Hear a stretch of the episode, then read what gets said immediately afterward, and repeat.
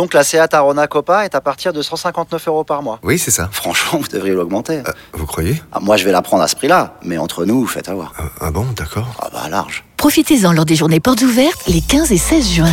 À Arona Copa TSI 95 chevaux, LLD 37 mois et 30 000 km. Premier loyer de 1500 euros après déduction de la remise conseillée de 6 650 euros, si accord par Volkswagen Bank. Offre à particulier dans le réseau participant jusqu'au 16 juin 2024. Conditions sur seat.fr.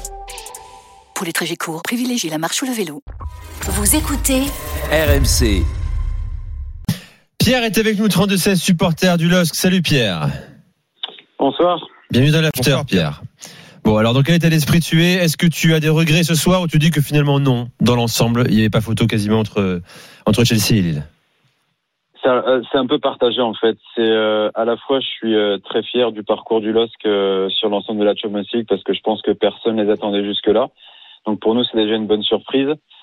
Sur l'ensemble des deux matchs, il y a un peu de frustration quand même parce que je pense qu'on aurait pu faire mieux si justement les détails avaient été de notre côté, si on avait su les exploiter.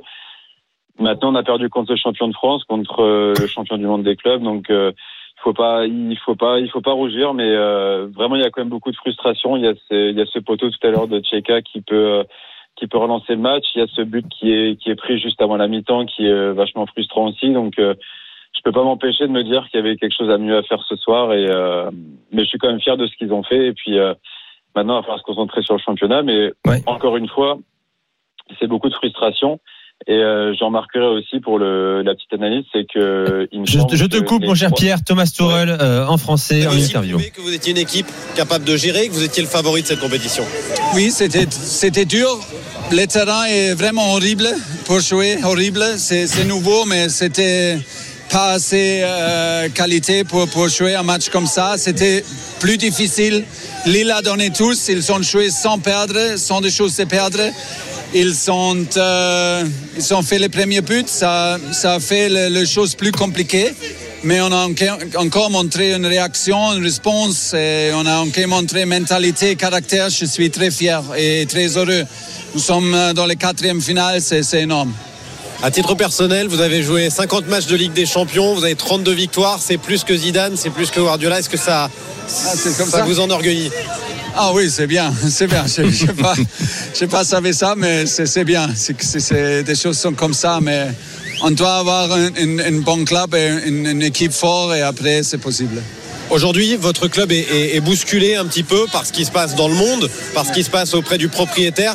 Comment on garde son équipe concentrée sur le football je pense qu'on peut seulement euh, concentrer maintenant parce qu'on a créé une atmosphère ensemble entre nous pendant les, derniers, euh, pendant les derniers ans.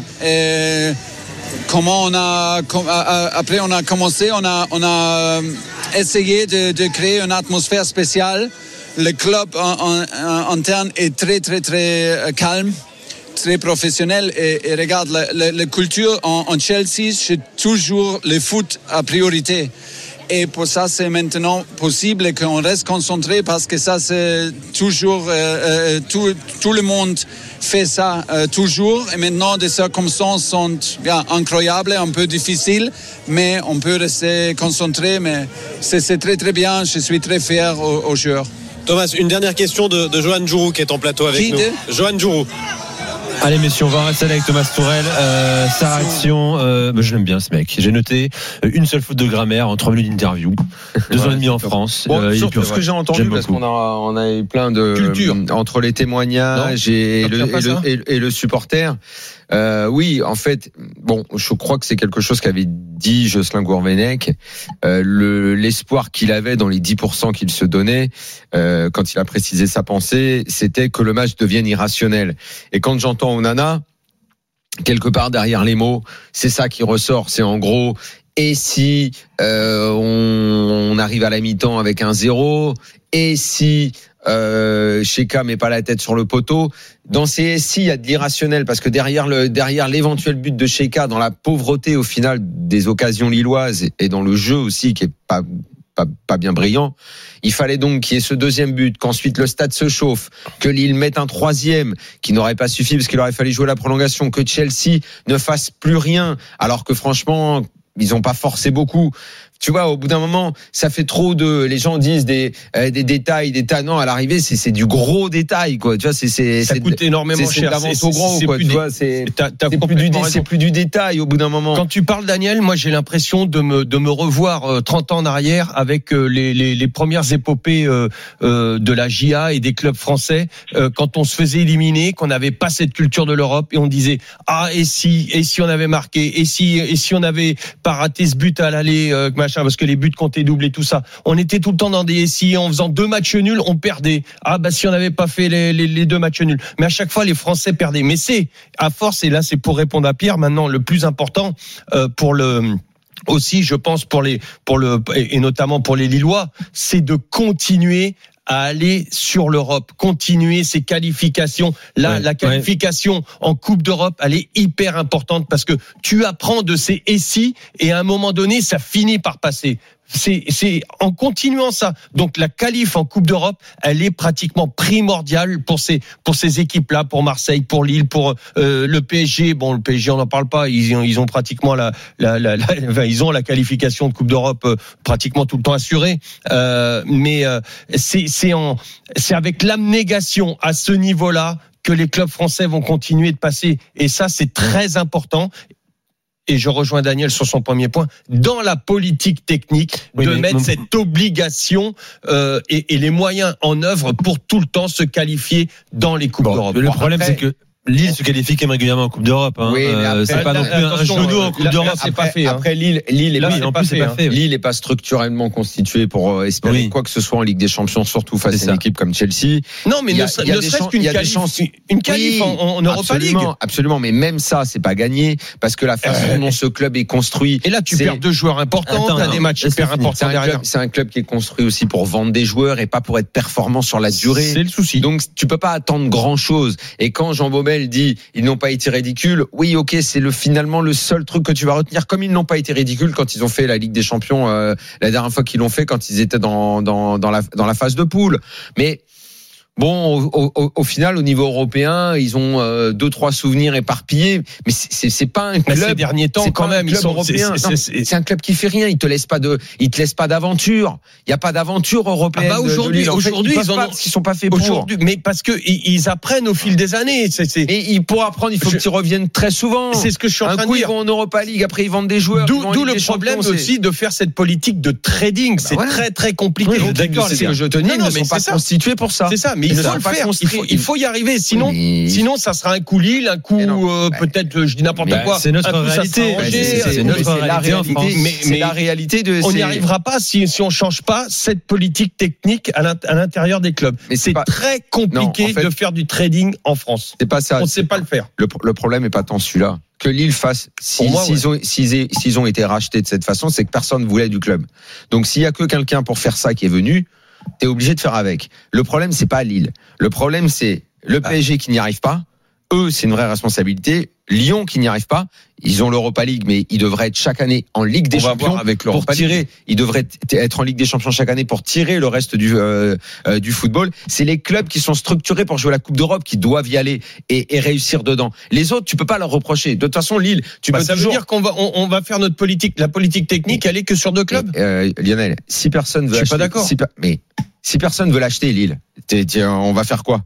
On va inventer quoi? Bah, tu, tu, si, les seuls gens, si les seuls gens qui veulent, c'est pas parce que tu veux pas acheter qu'on est obligé de faire du trading. Bah, si les gens qui achètent, c'est ce qu'ils veulent faire, qu'est-ce que tu vas y C'est leur logique, en fait, euh, de club. C'est Lionel, c'est logique. Non, mais t'as raison, mais, la logique, moi, pour moi, c'est illogique. Mais tu fais le, mais oui, mais c'est la réalité. Tu fais le même constat que nous, Lionel. C'est très compliqué. C'est-à-dire que la politique technique que toi tu donnes, le trading, il faut l'accepter. Et puis il faut, parce qu'il y a que des gens qui veulent l'acheter, qui veulent faire ça. Ça veut dire que derrière, bah, tu peux pas. Ce que je viens de dire à Pierre, personne va acheter le club. Eh ben, ce que ce que je viens de dire à Pierre, ça tombe à l'eau parce que c'est très compliqué de qu'une équipe comme Lille euh. Mais en fait, tu fais exprès ou tu peux pas comprendre ce que je dis? Lionel, c'est ce qu'on disait en fait. C'est effectivement ce que tu as dit avant, c'est pertinent, mais avec Lille, ça tombe à l'eau parce que seul Lyon, éventuellement Marseille et Paris sont dimensionnés pour jouer On ne pas apprécier ce genre de politique, mais si personne l'achète, le club, on est obligé de supporter ça. Donc c'est pour ça qu'il faut Non, moi je le supporte pas. Tu, le vends pas n'importe qui. Tu le vends pas n'importe qui. Mais c'est ça ou rien. Écoute, écoute, toi t'es bien placé. C'est ça ou rien. Écoute Olivier Létang, c'est justement T'as rien, t'as rien. Bordeaux, t'as Olivier Létang. C'est ce que je te dis.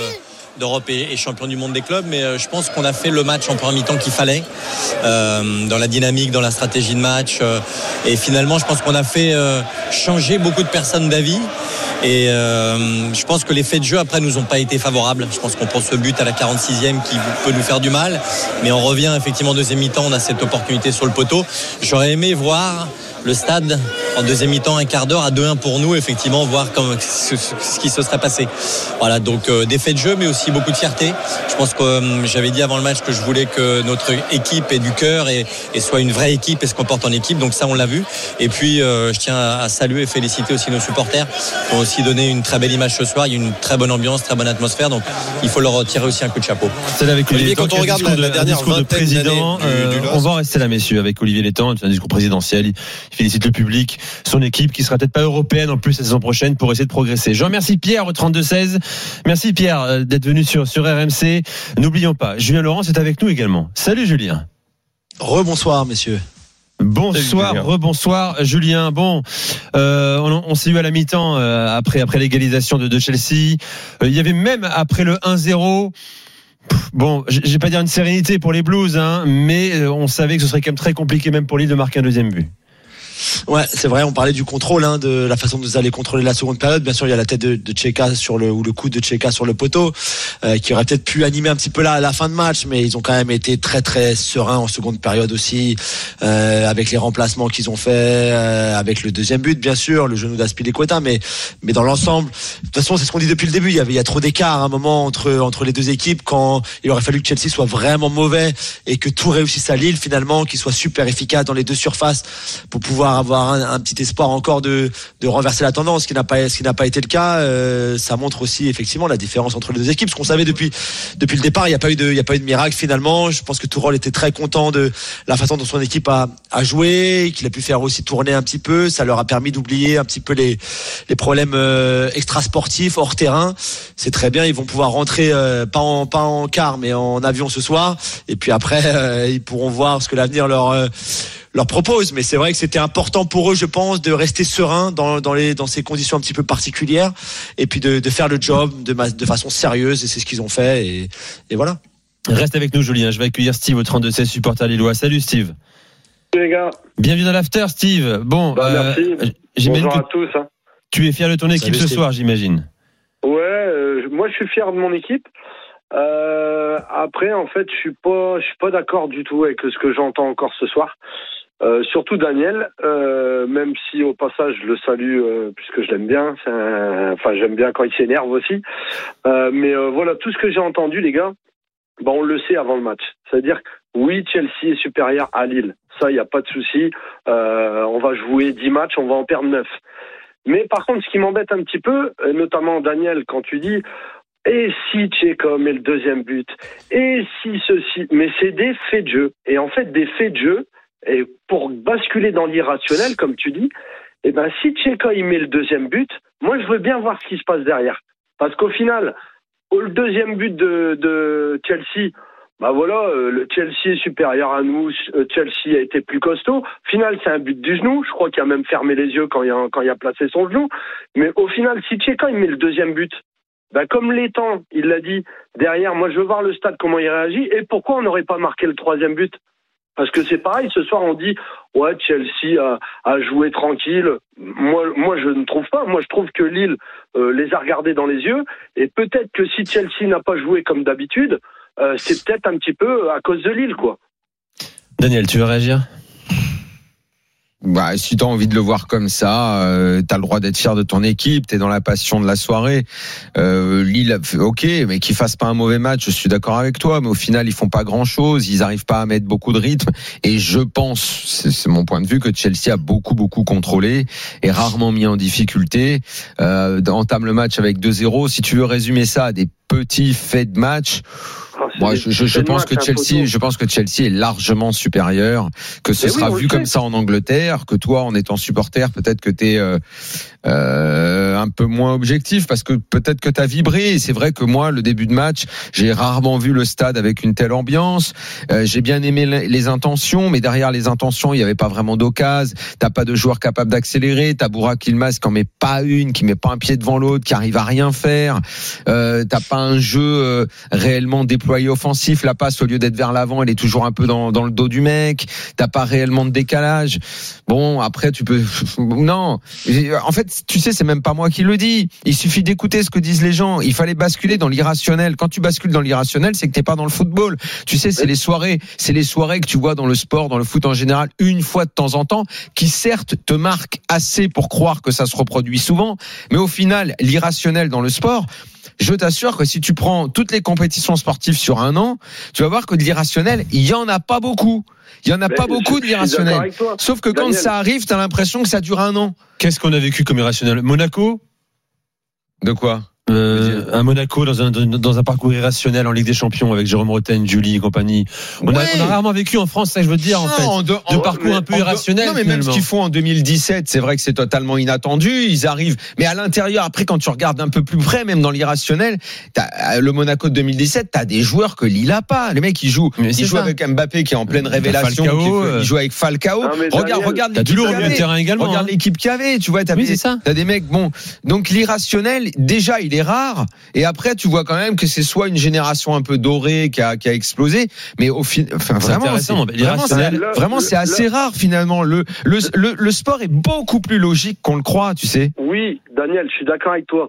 Mais là, si on regarde le match de ce soir, si Tcheka met son deuxième but, derrière t'as plus qu'un but à mettre. Mais oui, mais ça c'est pas, mais ça c'est, tu trouveras dans toute l'histoire du sport, tu referas du scénario comme ça, mais ça veut rien dire ça. Ce qui m'embête, c'est que là on fait un résumé d'un match, on est français, on est tous français, et on est toujours fataliste en disant, ouais Chelsea a géré, moi Chelsea. Bah, parce que c'est la vérité, je pense.